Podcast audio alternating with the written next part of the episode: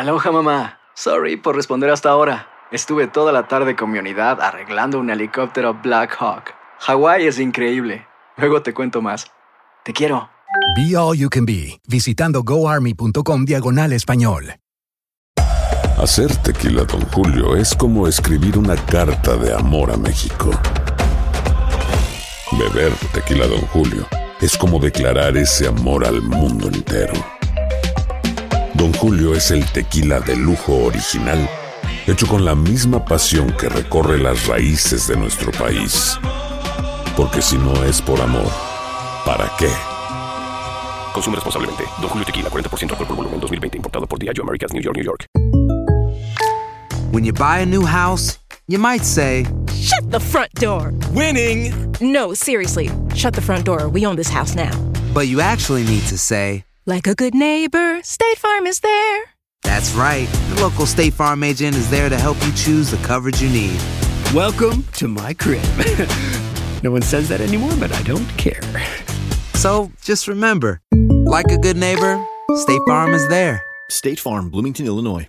Boost Mobile tiene una gran oferta para que aproveches tu reembolso de impuestos al máximo y te mantengas conectado. Al cambiarte a Boost, recibe un 50% de descuento en tu primer mes de datos ilimitados. O, con un plan ilimitado de 40 dólares, llévate un Samsung Galaxy A15 5G por $39.99. Obtén los mejores teléfonos en las redes 5G más grandes del país. Con Boost Mobile, cambiarse es fácil. Solo visita boostmobile.com. Boost Mobile, sin miedo al éxito. Para clientes nuevos y solamente en línea, requiere AroPay. 50% de descuento en el primer mes requiere un plan de 25 dólares al mes. Aplican otras restricciones. Visita boostmobile.com para detalles.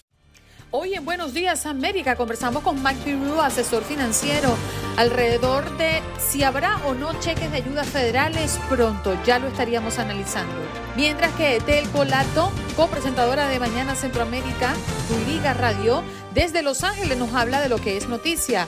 Jorge Partidas, experto en negocios, habla de las franquicias en Estados Unidos, oportunidades de tener tu propio negocio y opción para lograr una visa en Estados Unidos, pero ¿cuánto cuesta? ¿Qué es una franquicia? De eso nos habló. Raúl Painberg, como toda la semana, nos acompaña desde Houston con lo que es noticia en materia política. Y Juan Carlos Bejarano, desde Londres, nos habla de la vacuna del COVID-19 que se comenzó a implementar el día de hoy. De hecho, la primera en recibirla es una abuela de 90 años. Desde el Reino Unido nos habla de este día histórico inmediato con nuestro próximo invitado. Ya está conectado a través de nuestra transmisión en el Facebook Live. Mike Piru, asesor financiero. Gracias por estar con nosotros. Mike, buenos días. Buenos días, es un placer estar con ustedes. Bueno, queremos eh, saber si aún hay esperanzas de que llegue un cheque de ayuda federal. ¿Cómo se manejan los tiempos? El tema de la transición, todo esto que estamos atravesando por estos días, Mike. Bueno, realmente justo hoy es un día absolutamente clave porque vemos que hay miembros de la Cámara de Representantes y del Senado de ambos partidos que están haciendo todo lo posible para llegar a un acuerdo con respecto a un paquete de estímulo económico, de ayuda económica para el país. Eh, pero lamentablemente aún no se han puesto de acuerdo. El tema es que tenemos una fecha límite muy próxima para que lleguen a un acuerdo porque al final de la semana y a la Cámara de Representantes se va de Washington eh, para las vacaciones y ya no estarán ahí para poder votar en un paquete de ayuda. Así que por un lado tienen que decidir en los próximos días y llegar a un acuerdo, si no corremos el riesgo de que no veamos un paquete de ayuda sino hasta el año que viene. Además de eso, eh, también hay una, una votación muy importante que se va a dar esta semana para eh, darle, eh, autorizar eh, que el gobierno federal siga gastando dinero. Y lo que muchos de estos eh, políticos están tratando de negociar es agregar ese paquete de ayuda a esa votación que es requerida y de esa forma tratar de empujar que nos llegue algo. Así que más o menos ahí estamos. Estamos a la expectativa hoy y mañana para las últimas eh, noticias y declaraciones acerca de esta negociación. O sea que si entre hoy y mañana no hay una decisión o, una confirmación, ya por este año no hay oportunidad. Bueno, eh, como siempre, eh, la política a veces es más interesante que cualquier eh, telenovela, porque vemos un poco de todo. Entonces, yo creo que existe realmente un interés de ambos partidos para llegar a un acuerdo, porque el país, el pueblo está realmente necesitado de mayor ayuda y ambos partidos quedarían muy mal ante el pueblo si no se ponen de acuerdo. el desafío está en que no eh, no tienen diferentes opiniones acerca de qué debe consistir en ayuda, o sea, qué debe de incluir este paquete de ayuda y el tamaño del paquete de ayuda. Mike, sabe que he estado leyendo alrededor de esos paquetes de ayudas y lo que no veo que vaya a llegar es un cheque directo de ayuda a cada una de las personas que lo están necesitando, especialmente las de menores recursos, los menos favorecidos por la sociedad. Aunque se habla de dineros para los pequeños negocios, se habla de dineros para solventar el desempleo, no hay un estímulo directo a ese sector vulnerable de la economía. Y me queda un sinsabor, me queda la sensación de unos cantos de sirena previos a las elecciones en, en el cual los unos tiraban para un lado, los otros tiraban para el otro lado como una especie de puja política por voten por nuestro candidato que les vamos a dar la ayuda y las ayudas hoy no van a llegar. Mire, eh, sí, tienes eh, toda la razón, Juan Carlos. Eh, en realidad, la, probabilidad de que se incluya un cheque directo, como vimos con el, acto CARES, que fue el proyecto de estímulo que se dio durante el inicio de la pandemia, no está incluido en esta versión. O sea, eh, la ayuda que están contemplando para el trabajador común y corriente es una extensión de los beneficios de desempleo ah, por un total de aproximadamente 300 dólares a la semana. O sea, como eh, muchos saben, las personas desempleadas eh, tienen derecho a un seguro que típicamente eh, se les da por 26 semanas. El estímulo anterior extendió ese periodo y también les dio unos 600 dólares adicionales, que eso hace una gran diferencia, por ejemplo, en un estado como la Florida, donde los beneficios semanales son muy pocos. Pero esta vez simplemente están contemplando, por lo menos este grupo de senadores y representantes de ambos partidos, una ayuda de extensión de aproximadamente 13 semanas y por 300 dólares adicionales a lo que pueden eh, percibir de su estado eh, donde viven, el, donde vive el trabajador. Entonces, sí, eh, hasta ahora eso no se va a ver. La probabilidad es de que del año que viene, después que se inaugure el nuevo presidente, después que se inaugure el nuevo Congreso, es ahí que van a tomar la medida de quizás negociar un nuevo chequecito, un nuevo estímulo que realmente ayudó a muchas familias. Y eso es una de las críticas de esto. Y justo hay varios senadores, y muy interesante, de ambos partidos, republicanos y demócratas, que han eh, señalado que no van a apoyar un paquete de ayuda que no incluya ese cheque. Mm. ¿Y cuál sería, Mike, eh, según tu conocimiento y el recorrido que hemos tenido en las últimas semanas, ese beneficio, esa probabilidad aprobada?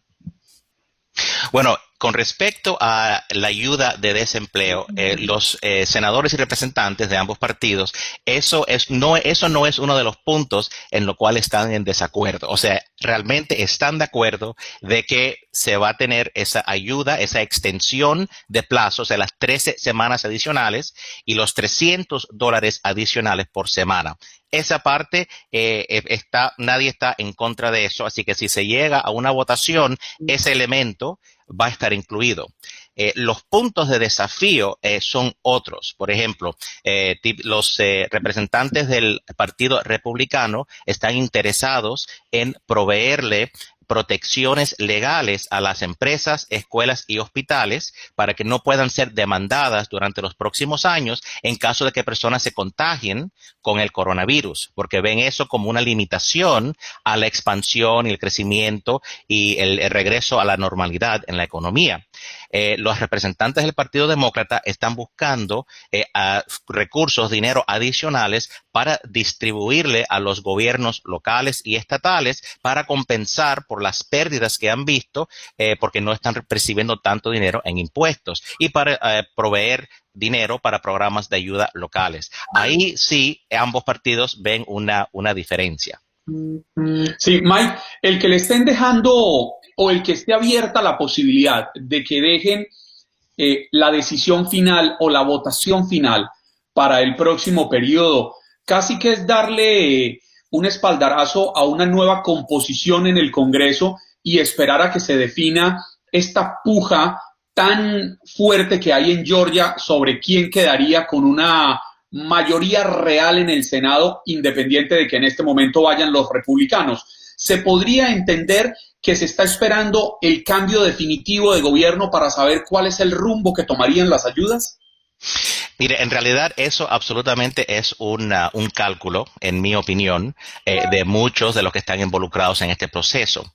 Pero realmente, eh, aunque uno sea republicano o demócrata, eh, si su puesto va a estar eh, en los próximos años eh, abierto a la reelección, uno tiene que básicamente salir otra vez, va a ser muy difícil que uno salga sabiendo todo el mundo de que no apoyó un estímulo en este momento. Y por eso hemos visto que ambos partidos están dispuestos a negociar y porque eso cada día se están agregando más senadores y más representantes a este equipo eh, de ambos partidos que están negociando este paquete.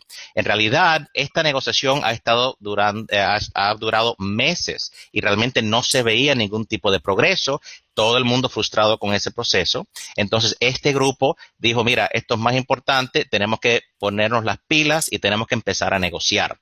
Pero la fecha para mí no es la fecha en enero, del 20 de enero, cuando se cambia el presidente y, cuando veamos a inicios de enero el resultado de la, de la segunda ronda en Georgia de ambos puestos de Senado, de Senado, sino más bien estoy preocupado por el 26 de, diciembre, que es cuando realmente los beneficios de desempleo eh, se van extendidos y ya van a terminarse y básicamente todas las provisiones del CARES Act eh, para las personas que no puedan ser desalojadas por falta de pago de, alquiler, eh, los beneficios para las personas que no son empleados, sino los cuentapropistas que también tienen acceso a ayuda, eh, programas para darle préstamos a los pequeños negocios y que sean perdonados esos préstamos. Todos esos programas van a terminar a finales de diciembre. Entonces, básicamente, esa realmente es la fecha, porque si uno ya deja de percibir ayuda la semana del 26 de diciembre, no tiene tiempo para estar ahí buscando y esperando que la política llegue a un acuerdo, sino realmente hace falta ahora. Porque es la culminación del año, ¿no? Totalmente. Mike, gracias por estar con nosotros. ¿Dónde te podemos conseguir? Bueno, si me quieren, eh, si alguien tiene una pregunta o una quiere una lista de, programas de ayuda en, ah, su estado, eh, pueden enviarme un correo electrónico a preguntas@consejos.org. Preguntas@consejos.org. O sea, ese mail sí es inolvidable. Bueno, espero que sí. Se hizo con esa intención. esa es la idea, sí. Muchas gracias. Un abrazo para ti. Igualmente, gracias. Mike Piru, asesor financiero, hoy hablándonos de las ayudas. Al parecer no, habría cheques, ¿no? De ayuda federal, pero sí pagos adicionales en beneficios de desempleo y aquí nos los vino a aclarar, en este caso, pues, el experto. Ya vamos a hacer contacto con Los Ángeles, así que vamos a darle la bienvenida de una vez a Etel Colato. ¿Cómo estás, Etel? Buenos días. Buenos días, Andreina. Qué Oye, ¿Qué con el que se levantan y es que son cinco tazas de café. Oh, sí. bueno, ya tú sabes. Pero mire, este, aprenda, eso es agüita con limón y no vengo con el bochinche que viene Andreina, vengo más calmado. Sí, Los decibeles allí bajan. Por supuesto. Sí. Oye, ¿tú sabes qué? Eh, ayer estuvimos hablando de, de, esta manera de J-Lo de promocionar eh, su nuevo sencillo, su nuevo tema musical, bueno, como Dios la trajo al mundo. y hoy estamos hablando de emprendimiento. Entonces Gaspar dice, Andreina, ayer vi el video en el que se reinventa J-Lo y no es la gran cosa. Me gustó más el de Shakira. Ahora, ¿tú crees que los emprendimientos acompañados con un desnudo podría quizás ser un emprendimiento mucho más em, prometedor, Etel? Lo que sucede es que si esto dejaría en desventaja a muchos, si eso fuera importante, entonces podría ser, imagínate Cristiano Ronaldo y... Y Juan Carlos Aguilar. Entonces, entonces eso dejaría en desventaja. Yo creo que no, yo creo que, Eso es como, eso es como Andreina, eso es, eso es como un mal chiste, además mal contado. Le pongo el ejemplo del que le hablaba ahorita de la venta de empanadas. Venga y compre la empanada y disfrute la imagen de Juan Carlos Aguiar al desnudo. Por favor, eso es un chiste perverso. Etel, si a ti te, hacen una propuesta, eh, vamos a hacer, eh, Etel, un programa al desnudo y te vamos a pagar al mes 500 mil dólares. ¿Tú lo harías, Etel? Fíjate que mi tesis de graduación de la universidad versó, precisamente sobre eso, el papel de ¿Ah, la mujer en los medios de comunicación, un objeto o un sujeto. Oye, mira qué interesante. ¿Y nosotros podemos conseguir eso en alguna, lo, publicaste o qué? Ah, sí, hay que buscar el trabajo. Ese es lo que el trabajo que presentamos es, como el trabajo que presentamos cuando nos vamos a graduar. Sí, pero no sabes que a veces se hacen publicaciones de tesis, por eso lo pregunto. No, es difícil. ¡Vámonos! Ajá, yo tengo una copia, creo todavía en El Salvador, pero fíjate una cosa. Hablamos de, de estábamos hablando al respecto de esto, de, de ayer los escuchaba cuando hablaban de eso de, de Jennifer López y sí realmente se hace una, se hace todo un debate muchas veces en las salas de redacción y, y hablábamos de eso en, en la en, nosotros en, el otro lugar donde yo trabajo, donde hacemos este noticias, porque acá hacemos deportes y música. y entonces, donde hago noticias y hablábamos de eso. Y de verdad que es un tema bastante debatible y, y, ha, levantado muchísimas pasiones, sobre todo en, los caballeros. Sobre todo las pasiones que ha levantado. Exactamente. Bueno, Edel, vámonos a lo que es noticia en Los Ángeles, porque hay mucha preocupación, eh, las amenazas por las restricciones nuevamente, los pequeños negocios, eh, los datos de personas hospitalizadas y de contagio son sumamente alarmantes. ¿Cómo lo ves? ¿Qué está pasando en Los Ángeles? Fíjate que ayer, este, el domingo se llegó quizás al punto más alto con más de 10 mil casos de contagio. Ya para el día de ayer ya esto disminuyó un poco. Es una leve mejora, 8 mil 86 casos, pero la mala noticia de esto es que las unidades de cuidados intensivos, las camas están terminando en los hospitales, en las unidades de cuidados intensivos. Y ayer, a partir de las 12 de la noche de este domingo, se esperaba que nosotros comenzábamos en un, eh, en un lockdown, en un cierre total, pero aquí no pasó. Este, las calles se veían llenas, los lugares estaban abiertos, sí con la, con este, guardando las medidas, sí, este, contando a la gente que va a entrar y todo, pero yo esperaba como cuando fue en marzo, que fue el, cierre de los lugares, que fuera así ayer, pero no. Muchos lugares estaban abiertos, se han revelado los restaurantes, se han revelado a, cerrar sus puertas. Dicen de que si cierran, las tendrían que cerrar para siempre.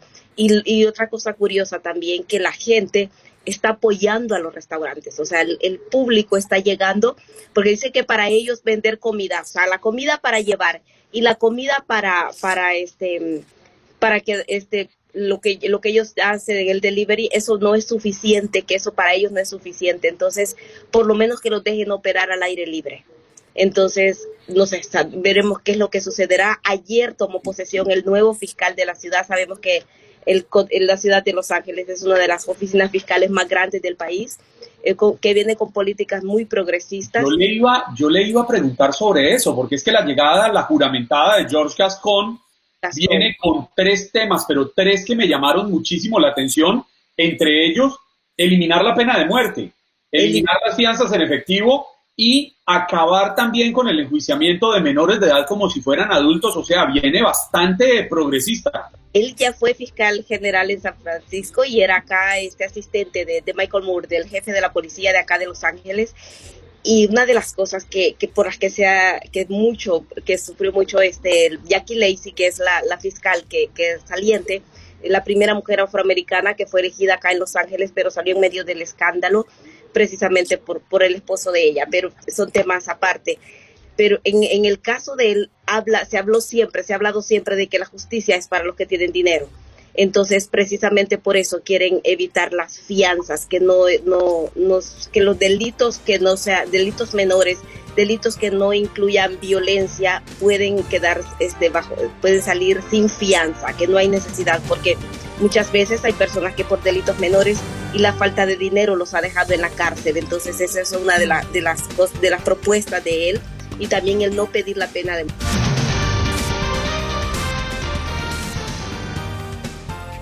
Nos vamos con nuestro próximo invitado, Jorge Partidas, experto en negocios. Ya está con nosotros. Muy buenos días, Jorge. ¿Cómo amaneces? Good morning.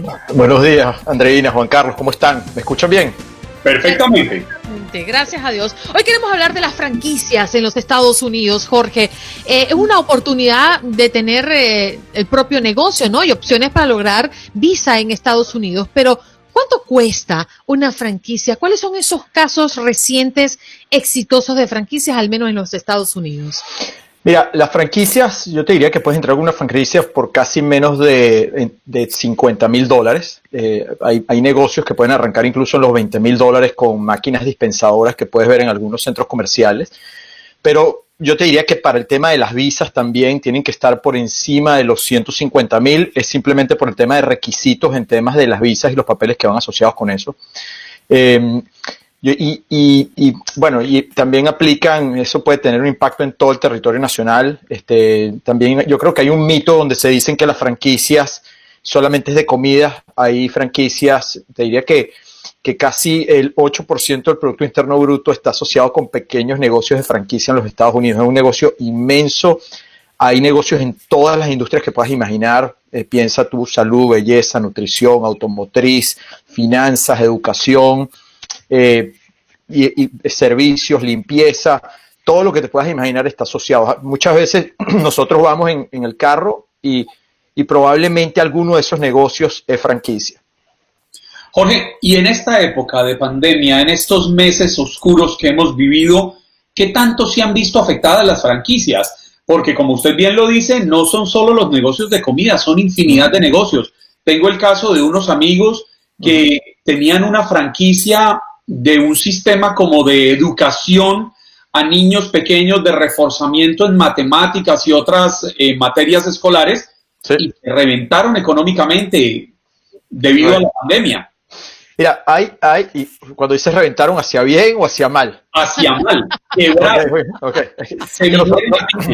a, veces, a, veces, esa expresión nosotros la usamos de, que, le fue muy, muy bien, ¿no? No, no, no, se, se este quebraron económicamente la pandemia los dejó muy mal. Sí.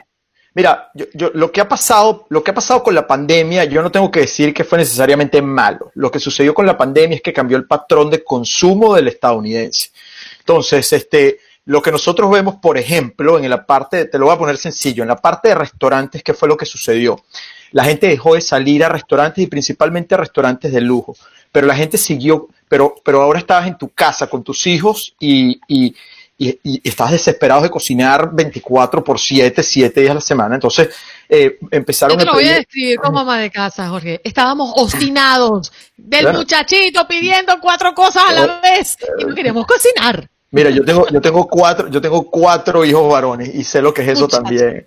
Y entonces, este, cuando, cuando, cuando lo que, lo que sucedió es que por ejemplo, muy sencillo, los restaurantes en zonas urbanas cayeron, los restaurantes en zonas residenciales y que tenían delivery o, curbside pickup se dispararon en ventas. Entonces, no necesariamente, sí, se afectaron muchos negocios, pero otros crecieron. Otros negocios, por ejemplo, como el tema de salud, el tema de limpieza, fueron negocios que se, que, digamos, reventaron en positivo. en la interpretación contraria, Sí, sí, lo que, lo que quiero decir es que el patrón de consumo del norteamericano o el latino este, cambió y, y, ahora, y ahora todo el mundo está como volviendo a su espacio, ¿no? Y eh, eh, eso le iba a preguntar, ¿este cambio usted lo ve que vaya a ser definitivo o volveremos al viejo uso de los restaurantes, de las plazoletas de comidas como las teníamos concebidas en el pasado hace un año? Bueno, eh, y, y, qué bueno, y qué buena pregunta. Yo, yo creo que, yo creo que nosotros vamos hacia un mucho mejor lugar en cuestión de un año. Todavía, todavía nos falta, pero lo que va a haber pasado en un año es que los patrones anteriores van a, van a seguir existiendo, pero se van a haber abierto nuevos patrones. Es como decir, la gente, eh, si, si, la gente va a volver eh, a la oficina 100%, no, pero las oficinas van a desaparecer tampoco. Pero ahora la gente entonces tiene nuevas herramientas tecnológicas que está utilizando, trabaja de su casa, va a la oficina cuando quiere, y yo creo que le da mucho más flexibilidad y opciones al consumidor. Entonces, ahora se están abriendo nuevos negocios que están asociados a servicios de casa, que, que van a ser nuevas oportunidades que van a haber para emprendedores afuera. Jorge, tú que estás tan cerca de, esta información de los negocios que se están moviendo en el mundo, los emprendimientos exitosos, ¿cuáles son esos casos de éxito reciente que han marcado para muchos el éxito en medio de la pandemia? Ya, eh, particularmente, yo te digo, yo tengo unos clientes que entraron en un negocio eh, uno de los negocios que fue más afectado por la pandemia es el de las casas de, de cuidado a personas de tercera edad. Okay. De hecho, hubo muchas víctimas en, en, ese negocio. Entendemos que, casi el 30% de los fallecidos en este país están justamente estaban sí, sí. En, estos sí fue, fue, fue, muy fuerte lo que pasó ahí. ¿Qué pasaba? Los, los, los, generalmente los hijos este, eh, empezaron a sacar a sus padres de estos lugares de, cuidado a personas de tercera edad. Ahora bien, este, y lo, interesante es que si tú le preguntas, si tú le, el 80% de las personas mayores no quieren ir a estos lugares, o sea, con pandemia o sin pandemia, prefieren quedarse en su casa. Lo que, lo que, lo que, se, abre, lo que se abre es una oportunidad inmensa para lo que es cuidado a personas de tercera edad en sus casas. Entonces se empezaron a crear, nosotros tenemos muchos clientes con negocios de este tipo de franquicias, que las ventas se les han disparado inmensamente. Entonces les das un servicio a estas personas, primero los cuidas, eh, estás trabajando bajo las más estrictas normas de, de, cuidado sobre todo lo que tiene que ver con COVID. Este, y, y, haces, un servicio a la comunidad inmenso y es un muy buen negocio que se da. Entonces ese es uno de los ejemplos que podría decirte. El otro, otro ejemplo que ha pasado es eh, y también ustedes se pueden relacionar con eso, es que ahora estás en tu casa tanto tiempo que ahora te das cuenta que ahorita la cortina la usaste cinco veces más y ahorita se te dañó la cortina y ahorita también te dan ganas de, ser creativo y cambiar los pisos de la casa y empezar a hacer una cantidad de cosas. Entonces, se abren muchísimos servicios de, servicios de remodelación en casas en distintas áreas. El garaje ahorita tienes tus hijos trabajando en la casa, necesitas acomodar el garaje ahora para que puedan estudiar también ahí. Y, y, y para cada uno de esos nichos hay una oportunidad de franquicia. Y cada negocio, independiente del tamaño, un negocio que sea pequeño y que lo logremos convertir en éxito, independiente de ese tamaño, ¿podemos proyectarlo a ser una franquicia en el mañana? Eh, sí, mira, los, negocios, los negocios de franquicia, los negocios de franquicia para mí son, son espectaculares, este, en el sentido de que, de que ayuda a alguien que no sepa hacer un negocio poder entrar en una oportunidad que ya está abierta. ¿sabes? Este, hay, hay estadísticas muy fuertes, el 80% de las franquicias están por más de 5 años, el 80% de los negocios nuevos no. Entonces, eh, y, y, y, y, la franquicia es un negocio, pero ya es una estructura probada. Entonces, este, a tu pregunta particularmente, para, para tú convertirte en una franquicia, y, esa, y eso es lo que, lo que yo les recomiendo a las personas que quieren convertir en franquicias, tú tienes que aplicar, y eso, y eso, es, una, eso es una regla general en el mundo de las franquicias, lo que es tres o 3 por 2 o 2 por 3 Que tú tengas tres negocios, tengas tres locaciones distintas sobre tu concepto, que hayas podido probarlas, que hayan funcionado y generado, digamos, flujo de caja positivo por dos años. O si no, dos negocios por tres años. Luego de que tú hayas pasado eso, es que tú has podido demostrar que tú tienes un negocio de franquicia, o perdón, que lo puedes escalar a un negocio de franquicia. Y luego sobre eso traer a profesionales, abogados de franquicia que te ayuden a estructurar eso, porque lo que después lo que tú vas a hacer es crear los manuales de operación, crear este, los sistemas, crear eh, lo que se llama el FDD, que es el, eh, es el, contrato de franquicia, para que entonces ya tú puedas empezar a, empezar a, a, digamos, a revender estas unidades y empezar a hacerlo crecer. Jorge, yo sé que la, escala de precios son, es muy amplia, ¿no? Dependiendo de la franquicia. Entiendo que una franquicia de McDonald's te puede estar costando un millón de dólares, ¿no? Pero una franquicia eh, medianamente nueva, eh, ¿cuáles son los precios? Danos una idea de cómo se maneja esto. Sí, mira, em, y, voy a darles un tip aquí este, a, las personas que me están escuchando. Me encantan los tips, me encantan, me encantan. Sí, sí, sí, sí. Mira, primero entendamos que Estados Unidos es una economía de servicio. O sea, nosotros somos latinoamericanos y en Latinoamérica estamos acostumbrados a economías de producto. Eh, Andreina, tú eres venezolana, yo soy venezolano y, vas a poder relacionar esto muy rápido. Si tú ibas en Venezuela y tú ibas a un automercado y tú conseguías leche, tú comprabas la leche que hubiese, no te importaba la marca, porque eso era lo que había. Entonces era una economía de producto. Si tú vas acá a un automercado, a veces mi esposa me manda al automercado y, y tengo que llamarla 10 veces porque seguramente voy a llegar con algo que me va a decir por qué compraste esa leche, yo no, esa no es la leche que quiero, esto, y entonces ah, eso no uno llega aquí. Por eso, por eso te digo. Entonces, regañado. O sea, termino regañado y, y, voy con la mejor intención, aparte que paso cinco horas en el automercado porque estoy confundido. Entonces, te das cuenta que, que, no estás compitiendo, o sea, no es una economía producto, el producto lo vas a conseguir. Quien se diferencia es en el servicio. Entonces, si, si, si hoy día a mí me dicen, mira, ¿qué tipo de negocios puedo entrar? Yo les digo, bueno, cualquier negocio, pero lo que te tienes que enfocar es en tu calidad de servicio. Si hoy día a ti tu internet en tu casa se cae, tú llamas al competidor y rápidamente te lo cambian en cinco minutos si alguien te está dando un buen servicio por detrás. Entonces, este, no, no, no piensen que solamente es el producto que está por detrás, sino es como lo que tú haces y cómo le das tú ese servicio a las personas. Lo otro es, tú puedes arrancar negocios, y voy con la parte de los precios que me decías, tú puedes arrancar negocios de muy bajo precio porque hay negocios de franquicia que son de servicio que puedes empezar desde tu casa. Lo mismo que estaba diciendo de la parte de, cuidado a personas de tercera edad, es un negocio de logística, es de que tú puedas tener lo que son los caregivers y tú puedas manejarlos a través de un sistema y tú como dueño de la franquicia lo puedes arrancar de tu casa. Entonces no tienes que invertir en un establecimiento que te puede costar eh, cientos de miles de dólares, sino podrías arrancar con un bajo precio desde tu casa utilizando este servicio. Y hay muchos negocios que se hacen así de servicios que podrías iniciar desde tu casa. ¿Tú dices de bajo precio, ¿a qué te refieres?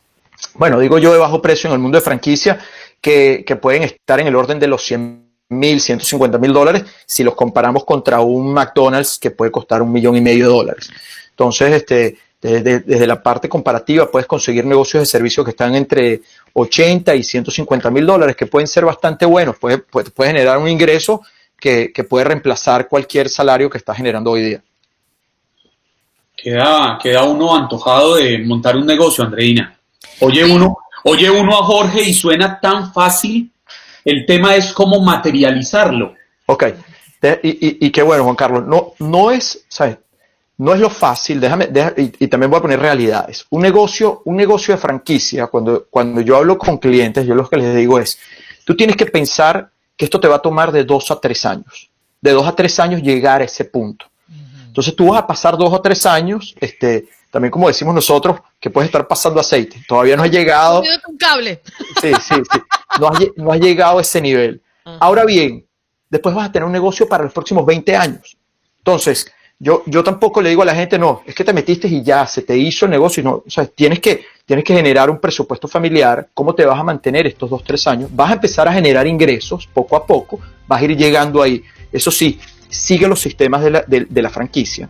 O sea, no, no trates de improvisar. No es que entonces, como, ¿sabes? para hacer un ejemplo sencillo, bueno, yo monté un McDonald's, pero ahorita yo quiero vender este no sé, quiero vender chicken wings eh, picantes porque eso es lo que me da la gana. ¿Sabes? Tú tienes que seguir el sistema que te da la franquicia, que ellos ya entendieron cómo se hace exitoso. Jorge, te pido que te quedes unos minutitos más si te es posible para conversar en el Facebook Live, pero antes de despedirnos al aire, donde nos estamos escuchando en nuestras emisoras de costa a costa, ¿dónde te podemos conseguir? Mira, pueden entrar en la página nuestra, es Globo, Globo como de Globo Terráqueo, G-L-O-B-O, Fran de franquicia, F-R-A-N, globofran.com. Mira, vámonos. Hacer tequila, don Julio, es como escribir una carta de amor a México. Beber tequila, don Julio, es como declarar ese amor al mundo entero. Don Julio es el tequila de lujo original, hecho con la misma pasión que recorre las raíces de nuestro país. Porque si no es por amor, ¿para qué? Consume responsablemente. Don Julio Tequila, 40% alcohol por volumen, 2020. Importado por Diageo Americas, New York, New York. Mejor con Raúl Painter. Él, uh, más... él, es, él es más mesurado y más centrado que yo. Tranquilazo, tiene además un, casi dos semanas que no habla con nosotros. Señor Raúl Painter, ¿cómo me le da? Me le va buenos días. Good morning in the morning. ¿Qué tal, Andreina? ¿Cómo están, Juan Carlos? Disfrutando durante la mañana. Y la verdad es que no, fíjate que yo pienso mucho como lo hace Juan Carlos en el sentido de ser más mesurado, de tener una estrategia clara, pero hay algo muy importante, acuérdense siempre de la investigación de mercado, algo que muchos emprendedores pasan por alto, pero estoy totalmente de acuerdo en que toda crisis genera enormes, enormes oportunidades como lo estamos viendo en medio de esta pandemia. Terrible, por cierto, porque nos coloca al borde del caos, así que hay que ser siempre muy, muy cautelosos, no solamente con la salud, sino también con la economía. Y un poco en este marco, Andreina, Juan Carlos, me llama poderosamente la atención la designación que hizo ayer el presidente electo Joe Biden de quien será su próximo secretario de Salud y Servicios Humanos, el hasta ahora fiscal general de California, Javier Becerra. Y lo digo simplemente, como ya circula en muchos medios, Javier Becerra ha sido un defensor a ultranza de la ley de cuidado de salud asequible, el Obamacare, como se le conoce popularmente, pero, pero con poca experiencia en el terreno médico en medio de la pandemia terrible que está viviendo Estados Unidos. Es decir, un nombramiento, sí, de carácter político que sin duda pondrá a prueba al hispano que hasta ahora es el funcionario del próximo eh, más eh, visible y con el cargo de mayor rango en lo que será la administración Biden. Y tuve oportunidad de conocer a Becerra hace muchos años en la ciudad de Los Ángeles, de donde fue representante federal, y no cabe duda que se trata de un hispano ejemplar cuyos padres mexicanos pasaron por varias penurias para educar y sacar adelante a la familia. Su papel como fiscal en California ha sido bueno, ha sido destacado, y por eso tal vez seamos más en gestiones de carácter legal que al frente del mayor reto que tiene hoy en día este país en toda su historia reciente, que es la pandemia por el COVID-19. Pero es un mensaje que el presidente electo quiere dar a la comunidad hispana, puede ser, puede ser. No podemos olvidar que la nuestra ha sido la comunidad más afectada por la enfermedad y tal vez poner a la cabeza de este sector a un hispano podría darnos una buena señal en cuanto a las oportunidades y acceso al cuidado médico que hoy muchos eh, no tienen. Pero no olvidemos que una pandemia no se maneja, como ya lo demostró la administración saliente, con decisiones políticas. Un monstruo de este calibre debe ser manejado por expertos. Siempre he pensado, lo hemos dicho aquí contigo, Andreina, con Juan Carlos, que zapatero a tus zapatos. Pero no dejo de desear, por supuesto, lo mejor de las suertes a quien en lo general ha puesto muy en alto el nombre de nuestra comunidad hispana. Es mi, mi opinión al respecto. Óigame, Raúl, yo quisiera cambiarle de tema, porque hay algo que quería hablar con usted pero obviamente usted tiene derecho a disfrutar de un merecido descanso, y es el tema de los perdones presidenciales. Me, me asalta la duda de saber si es posible eh, que el presidente Trump haga lo que están hablando. Sabemos de los perdones que él ha realizado hasta el momento, perdonó a su ex asesor de seguridad, Michael Flynn, eh, perdonó al polémico alguacil de Maricopa, Joe Arpaio, perdonó a Roger Stone, pero ahora parecería que está buscando ir más lejos, darle un perdón a sus hijos, autoperdonarse incluso. Y yo me pregunto, ¿es autoperdonarse de qué si no ha sido condenado? ¿Blindarse de qué? Es como si yo fuera a Raúl, yo lo perdono a usted por el puño que me va a dar la próxima vez que nos veamos. ¿Me entiende? o tal vez por el puño que ya le di y que no se ha dado cuenta que ya le di. Ese es un factor muy importante, porque una cosa es lo que tenemos debajo de la alfombra y otra es lo que en la, en la vida pública, eh, dientes para afuera, eh, se hace. Y naturalmente que desde mi punto de vista lo que está haciendo el presidente Donald Trump es, como decimos en México, curarse en salud. Es decir, eh, aclaración no pedida, culpabilidad manifiesta. Y creo yo, como ya lo hemos mencionado en otros espacios, que el presidente está escondiendo muchos muertos en el closet. Algunos de ellos han sido ya denunciados, como lo es el manejo y el conflicto de intereses que lo pueden llevar incluso a crímenes de lesa humanidad, como el manejo del COVID-19. No olvidemos ese punto. Pero será, Juan Carlos, sin duda alguna, el peso de la historia y el peso de la justicia la que finalmente lo alcance si es que esos muertos efectivamente existen. La pregunta es por qué lo hace. El que nada debe, nada teme. Y pedir por adelantado o ejercer ese enorme derecho que tiene ilimitado un presidente de los Estados Unidos para protegerse él y a su familia, dice mucho de lo que en intramuros ha pasado en esta ala eh, oeste de la Casa Blanca. Así que habrá que seguir muy, muy de cerca los cuestionamientos y los procesos legales que van a ejercerse en contra del actual presidente. Mm. Y también está la noticia reciente de Biden nominando a Lloyd Austin, ¿no? Como comandante de la misión de Estados Unidos en Irak como secretario de Defensa. Definitivamente, Andreina. Pienso yo que empezamos a ver ya en cascada esta serie de nombramientos de quienes habrán de acompañar al eh, próximo presidente o al presidente electo eh, Joe Biden. La gran interrogante, ¿irá o no irá el presidente Donald Trump a la toma de protesta? Creo que eso es lo que domina hoy un poco en el ambiente de la opinión pública. La realidad de las cosas es que, pues, por protocolo tendría que asistir, sin embargo, nada en términos legales lo obliga. Y la pregunta para muchos seguidores de Biden es, ¿vale la pena que el presidente Donald Trump vaya y asista a esta ceremonia eh, yo mm, tengo reservas con respecto a que si lo hará o no. Lo cierto es que empieza a prepararse ya un proceso de entrega-recepción y esto es algo importante para continuar con esta transición de poder en los Estados Unidos, sobre todo, y esto no lo hemos podido alejar en los últimos nueve meses del quehacer político, el manejo de una pandemia que ha trastornado la vida de este país en términos de salud y economía, como lo dije al principio del comentario de hoy, Andreina. Así que va a ser muy interesante lo que veamos en las próximas semanas. Raúl, no te, no te nos eches esa pérdida, chico, que nos asustas. Esperamos verte y encontrarte el próximo jueves, ¿eh? Claro que sí, Andreina. Nos vemos como siempre cada semana. Y mira, aprovecho a comentar porque he estado haciendo algunos trabajos eh, periodísticos que me han eh, alejado, sobre todo la semana pasada después de las fiestas de Acción de Gracias. Pero aquí nos seguiremos viendo regularmente y compartirles naturalmente mi página de Facebook para todos los que nos siguen a través de este medio, que es raúl.painbert en Facebook y en Instagram, arroba Raúl Así que un fuerte, fuerte abrazo para los dos.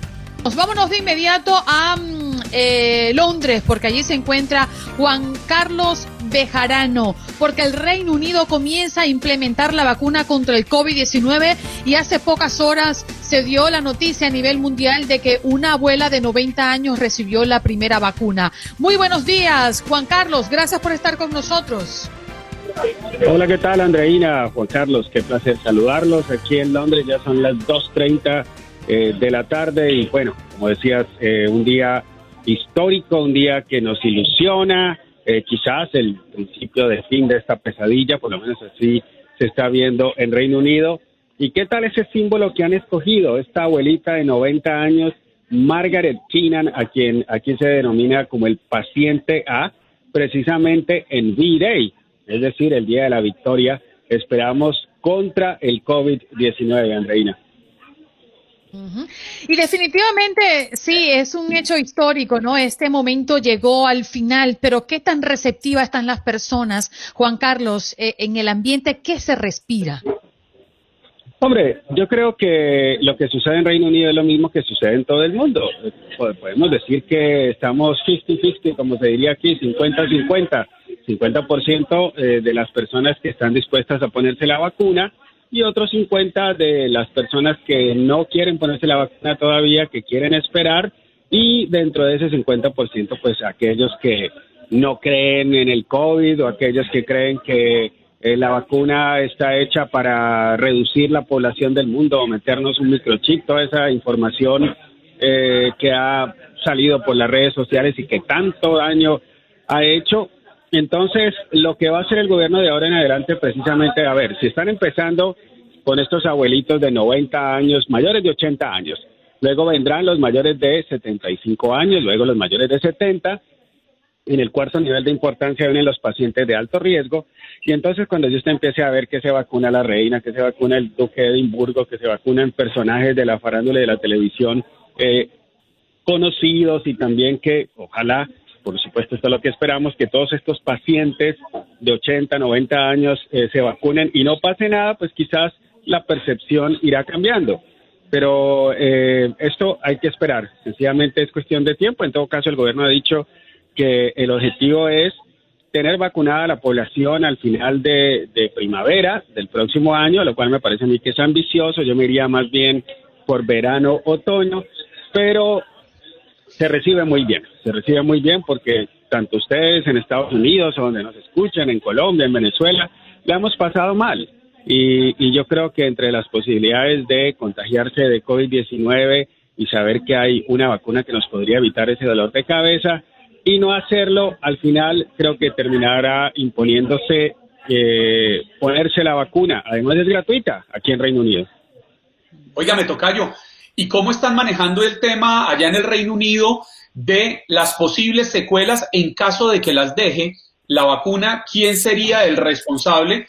Porque leía precisamente que en la comunidad europea las, los laboratorios no asumen la, la responsabilidad tampoco en Estados Unidos e incluso está dando la polémica en países como Colombia y Brasil de, de quién sería la responsabilidad, a qué llegaron en, en el Reino Unido. Bueno, eh, pues primero hay que, digamos, pensar que, que las personas que se le están aplicando, lógicamente le hacen firmar un papel donde se, le abra, se les habla de los riesgos. Yo no creo, y creo que es la misma situación eh, de ustedes, aquí no creo que vayan a aceptarse de momento demandas en caso de que, de que esta vacuna salga mal. Yo creo que todo el mundo entiende el tema de los riesgos y por eso aquellos que no están convencidos de la vacuna, pues eh, desean esperar o van a esperar a que millones de personas se apliquen esa vacuna. Así que yo creo que no puede haber responsabilidad, no habrá responsabilidad, porque como lo has dicho, las farmacéuticas eh, han sido muy hábiles en ese sentido y han dicho que no, que no van a pagar ninguna indemnización. Igualmente aquí debo decirles que no hay esa cultura de, de, digamos, de, reclamar o de demandar como, como sí sucede en Estados Unidos, donde yo sé que ocurren demandas de todo tipo. Aquí realmente no es así, aquí no, no es así. Además, esto lo está haciendo el Servicio Nacional de Salud y como les decía, es gratuito. Eh, hay otra vacuna que es desarrollada por la Universidad de Oxford y que es pagada con los dineros de los contribuyentes y me imagino que cuando salga esa vacuna pues también tendrá eh, prioridad y Uy, se nos cayó la llamada, pero estábamos conversando con Juan Carlos Bejarano desde Londres. Información de último minuto porque estábamos a la espera justamente del análisis de la FDA que dice que la vacuna de Pfizer contra el coronavirus es efectiva y segura. Eh, la FDA publicó hace pocos minutos un análisis sobre la vacuna desarrollada por Pfizer. La agencia dice que no identificó datos preocupantes de seguridad específicos que impidan avanzar hacia la aprobación de la emergencia. La vacuna contra el coronavirus de fuerte protección contra el virus dentro de los días posteriores a la primera dosis, según documentos publicados, repetimos hace pocos minutos, y la agencia indica que los efectos secundarios de la vacuna, sin embargo, son comunes y que los voluntarios experimentan dolores de cabeza y fatiga. Gracias por escuchar nuestros podcasts. Esto es Buenos Días América y puedes conseguirnos en Facebook como Buenos Días AM, en Instagram como Buenos Días América AM. Hasta la próxima. Boost Mobile tiene una gran oferta para que aproveches tu reembolso de impuestos al máximo y te mantengas conectado. Al cambiarte a Boost, recibe un 50% de descuento en tu primer mes de datos ilimitados. O, con un plan ilimitado de 40 dólares, llévate un Samsung Galaxy A15 5G por $39.99. Obtén los mejores teléfonos en las redes 5G más grandes del país. Con Boost Mobile, cambiarse es fácil. Solo visita boostmobile.com. Boost Mobile, sin miedo al éxito. Para clientes nuevos y solamente en línea, requiere AroPay. 50% de descuento en el primer mes requiere un plan de 25 dólares al mes. Aplican otras restricciones. Visita boostmobile.com para detalles. Si no sabes que el Spicy McCrispy tiene Spicy Pepper Sauce en el pan de arriba y en el pan de abajo, ¿qué sabes tú de la vida? Para, pa, pa, pa. Cassandra Sánchez Navarro junto a Catherine Siachoque y Verónica Bravo en la nueva serie de comedia original de VIX, Consuelo, disponible en la app de VIX ya. ¿No se merece tu familia lo mejor? Entonces, ¿por qué no los mejores huevos? Ahora, Egglands Best están disponibles en deliciosas opciones. Huevos clásicos, de gallina libre de jaula y orgánicos de Egglands, que ofrecen un sabor más delicioso y fresco de granja que le encantará a tu familia. En comparación con los huevos ordinarios, Egglands Best contiene la mejor nutrición como 6 veces más vitamina D, 10 veces más vitamina E y el doble de omega 3 y B12. Solo Egglands Best. Mejor sabor, mejor nutrición, mejores huevos. Visita egglandsbest.com para más información.